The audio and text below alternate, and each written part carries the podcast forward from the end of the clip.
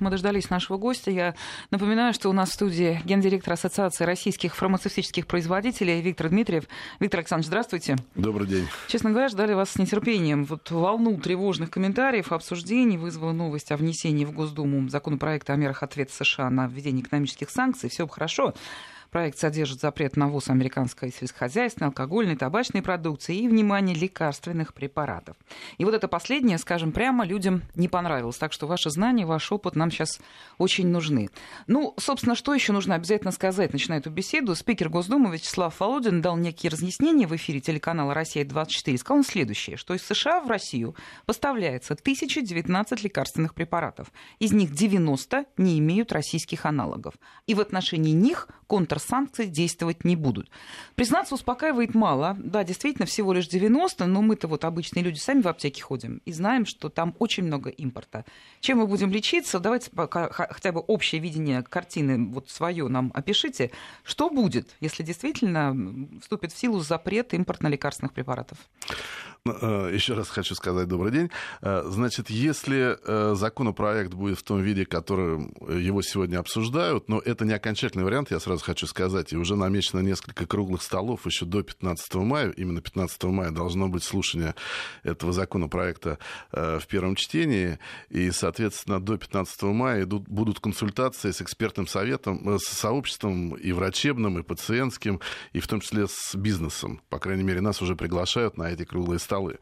Значит, что возможно? Я думаю, что ситуация на рынке, она будет приблизительно такая же, как на рынке сельскохозяйственной продукции.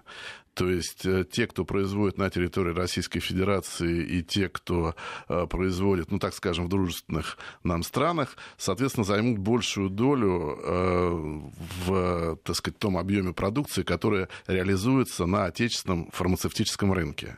Значит, это первое. Второе. На сегодня очень много вопросов, касаемых вот так называемых американских препаратов. Речь uh-huh. идет о тех лекарственных средствах, которые производятся на территории США, либо это о тех лекарственных средствах, которые выпускают компании, так сказать, имеющие юрисдикцию в США. В связи с этим э, вами сказанным, то, что мы, допустим, будем покупать в Швейцарии, это будет означать, что это те же американские препараты? Э, на самом деле, сегодня фармацевтический бизнес, он глобален. Я не случайно сказал о территории, где это производится, потому что буквально неделю назад американская компания Abbott открыла новую производственную линию у нас в Белгороде.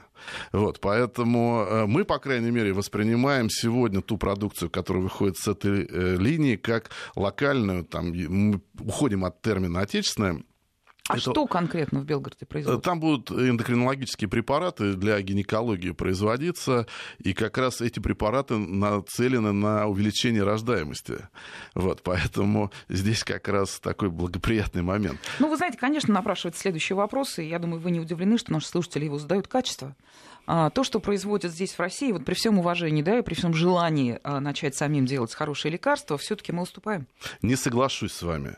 Я должен сказать, что рынок сегодня очень э, пестрый и очень структурированный. Э, те заводы, которые у нас построены в последние годы, они на голову, э, положа руку на сердце, выше, чем аналогичные заводы за рубежом. И связано это именно с тем, что они были построены в последний год. То есть это новейшие технологии, новейшая техника. А вы можете примеры привести? Да. А, если говорить о зарубежных инвесторах, это Nova Nordics, это Такеда, это AstraZeneca, это Берлин Химии, это Тева израильская. Все и они здесь, в России все производят. они здесь, в, в России, построили новые заводы. И там, например, на, Таки, на Такеде, это японская компания, э, в Ярославской области стоит такое оборудование, которого больше нигде в мире нет.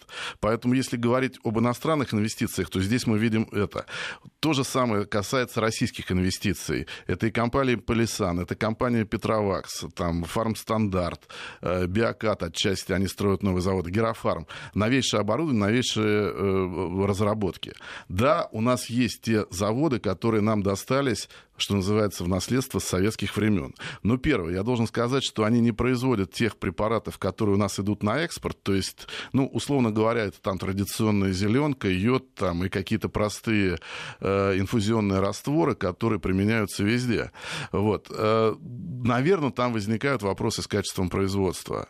Э, наверное, возникают вопросы касаемые и порой некачественных, э, ну, низкого качества этих препаратов. Их, соответственно, Росздравнадзор выявляет, снимает с реализации. Но это две разных чаши весов.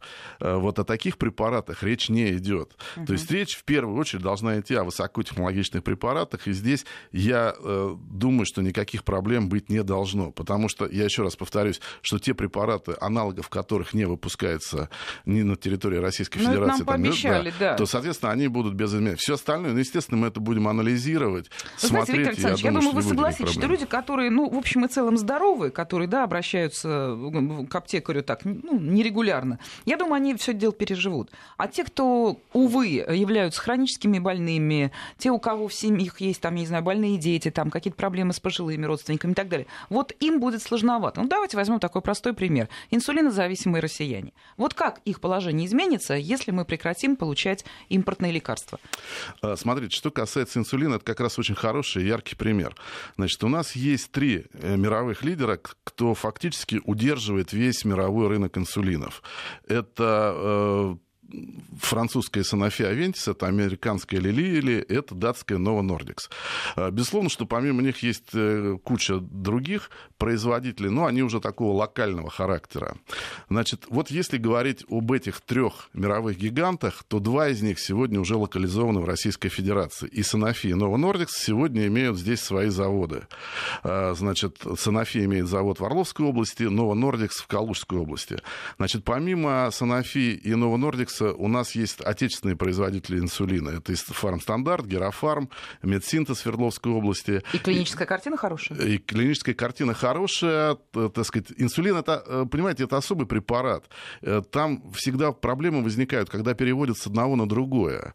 То, что в оборот выходит качественный препарат, об этом спорить не приходится. Другое дело, что э, это, поскольку, поскольку это биотехнологический препарат, не каждому он может подойти.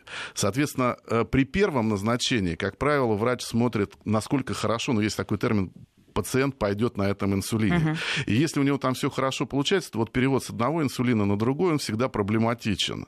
И неважно, это будет импортный инсулин, либо это будет отечественный инсулин, такая угроза всегда существует. Вот. Э, поэтому э, ну, здесь э, понятно, угу. что... Мы продолжим выбор... разговор, причем про инсулинозависимых вот в том числе. Здесь много вопросов. Сейчас выпуск новостей, слушаем вместе и потом продолжаем.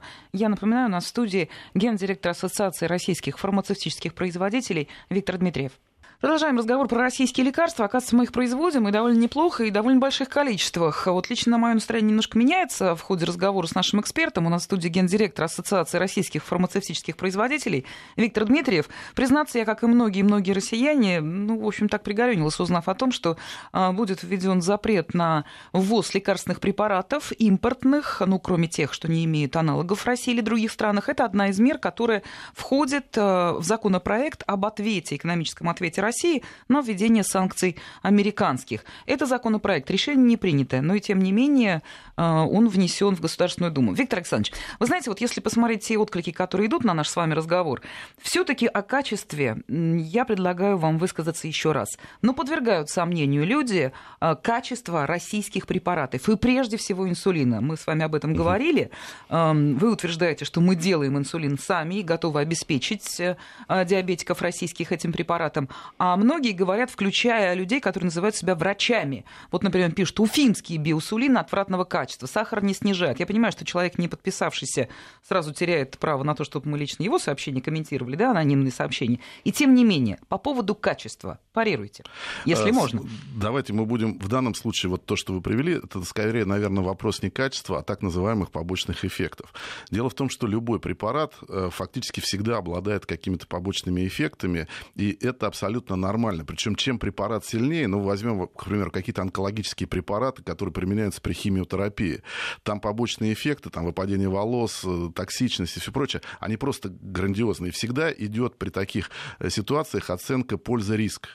А, Еще Парацельс много лет назад говорил о том, что доза делает из яда лекарства, а из лекарства яд. То же самое касается инсулинов. Но в данном случае речь идет как раз не о качестве инсулинов, а об их побочных эффектах. Я не исключаю исключаю, что они есть, и я не исключаю, что их может быть много. Но э, для того, чтобы разобрать, а это необходимо анализировать и разбирать, мы должны получать информацию обратную от врачей. И 61 закон, закон об обращении лекарственных средств, обязывает как врачей, так и всех медицинских э, работников, э, аптечных работников обязательно информировать Росздравнадзор и его структуры о тех побочных эффектах, которые они выявляют, для того, чтобы их анализировать и разбирать. На самом деле это качество препарата. Либо вы ведете это... к тому, что нет информации о побочных э, эффектах? Она есть, но она очень минимальна. И на базе вот той минимальной информации сложно э, делать э, правильные выбор, выводы. Потому что причина какой-то нежелательной реакции, она может быть разная. Она может быть там, в виде болей, головных болей, в виде каких-то расстройств желудка, в виде сыпи на коже.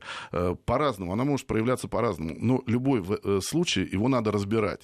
Либо это на самом деле некачественный препарат, и тогда надо разговаривать с производителем, и если это его вина, его жестко наказывать, если это какой-то технологический сбой, соответственно, менять технологию. Второе, это может быть индивидуальная переносимость, и мы это прекрасно знаем. Пять человек могут выпить одну и ту же таблетку, у четверых будет все нормально, пятый покроется сыпью. Э, так называемая аллергическая реакция. И это тоже надо иметь в виду. Третий момент – это врачебные ошибки. К сожалению, у нас их очень много. Я вот буквально вчера смотрел э, отчет эм, Упсала — это мониторинговый центр ВОЗ по контролю за побочными эффектами.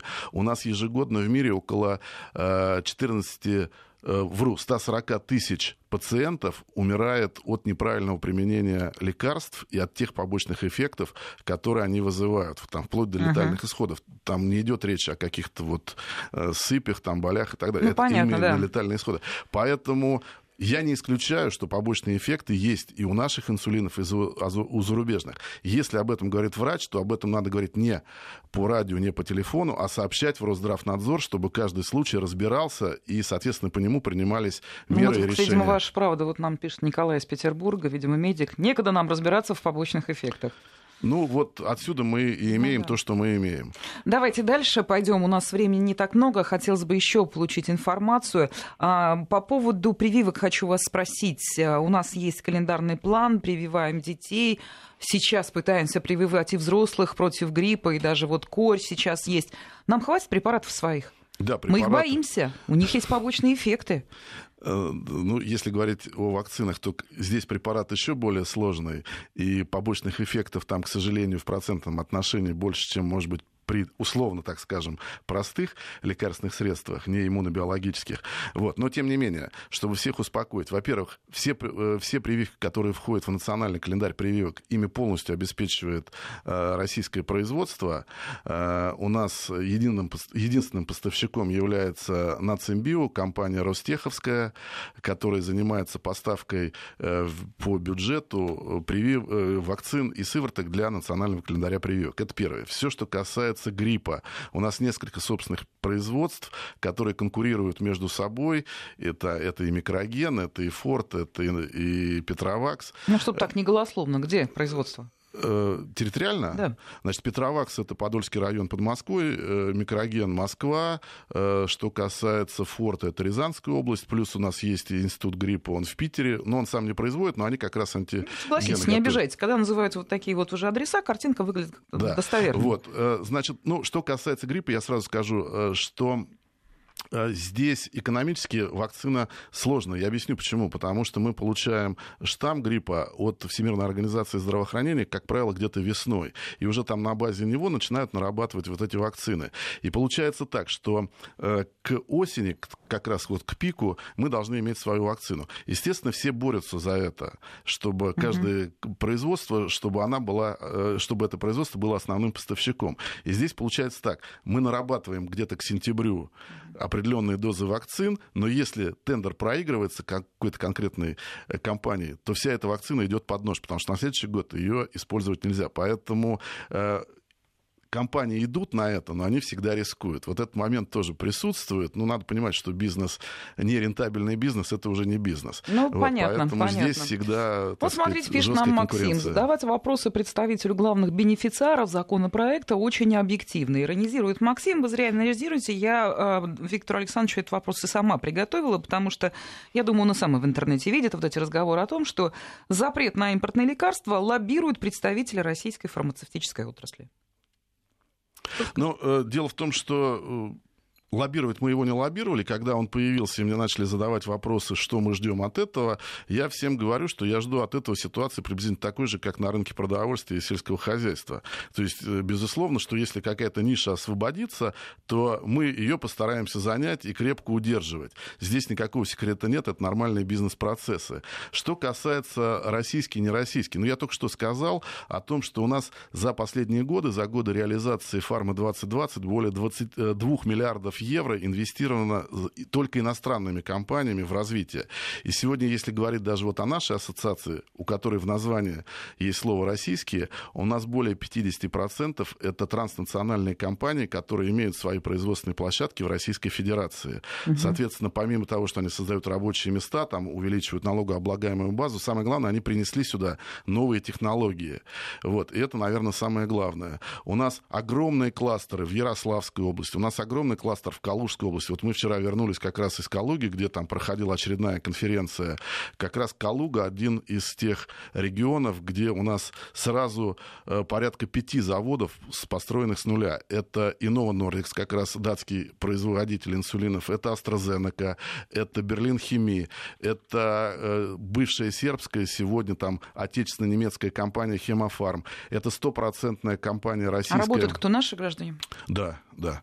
Топы есть, топ-менеджеры, но это, как правило, единицы, и в основном это все отечественные э, коллеги, наши сотрудники. И здесь как раз я должен сказать, что мы-то проблему имеем с тем, что есть у нас дефицит э, хороших квалифицированных кадров. Ну, мы тут как раз постоянно. мы вас очень хорошо понимаем.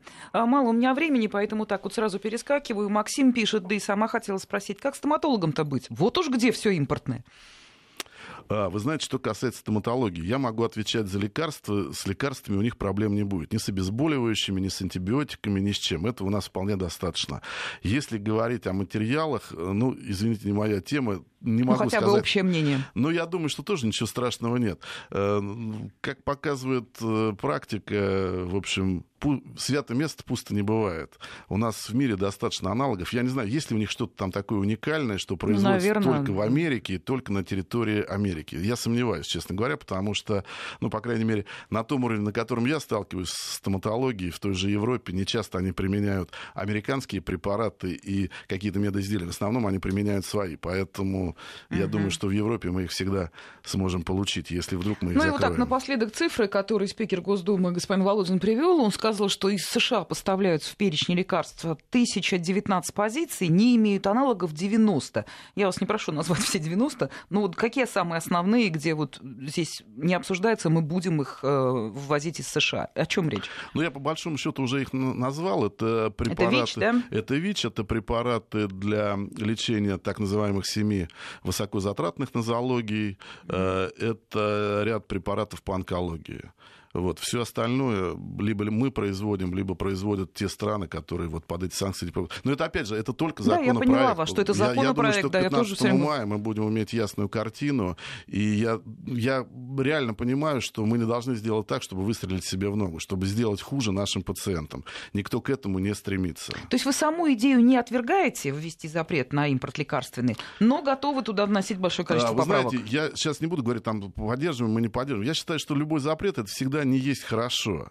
И более того, когда Украина закрывала ввоз российских препаратов на Украину, мы, мы это осуждали. И здесь я не могу это поддерживать. Но если это произойдет, то я считаю, что никакой Вызов критической примите. ситуации мы в стране не получим, и наши пациенты получат все, что им необходимо. Будем надеяться. Не могу сказать, что тревоги улеглись, они есть, но я очень благодарна вам за этот разговор. Много фактического материала прозвучало. С нами был гендиректор Ассоциации российских фармацевтических производителей Виктор Александрович Дмитриев. Спасибо вам большое. Приходите еще. Спасибо.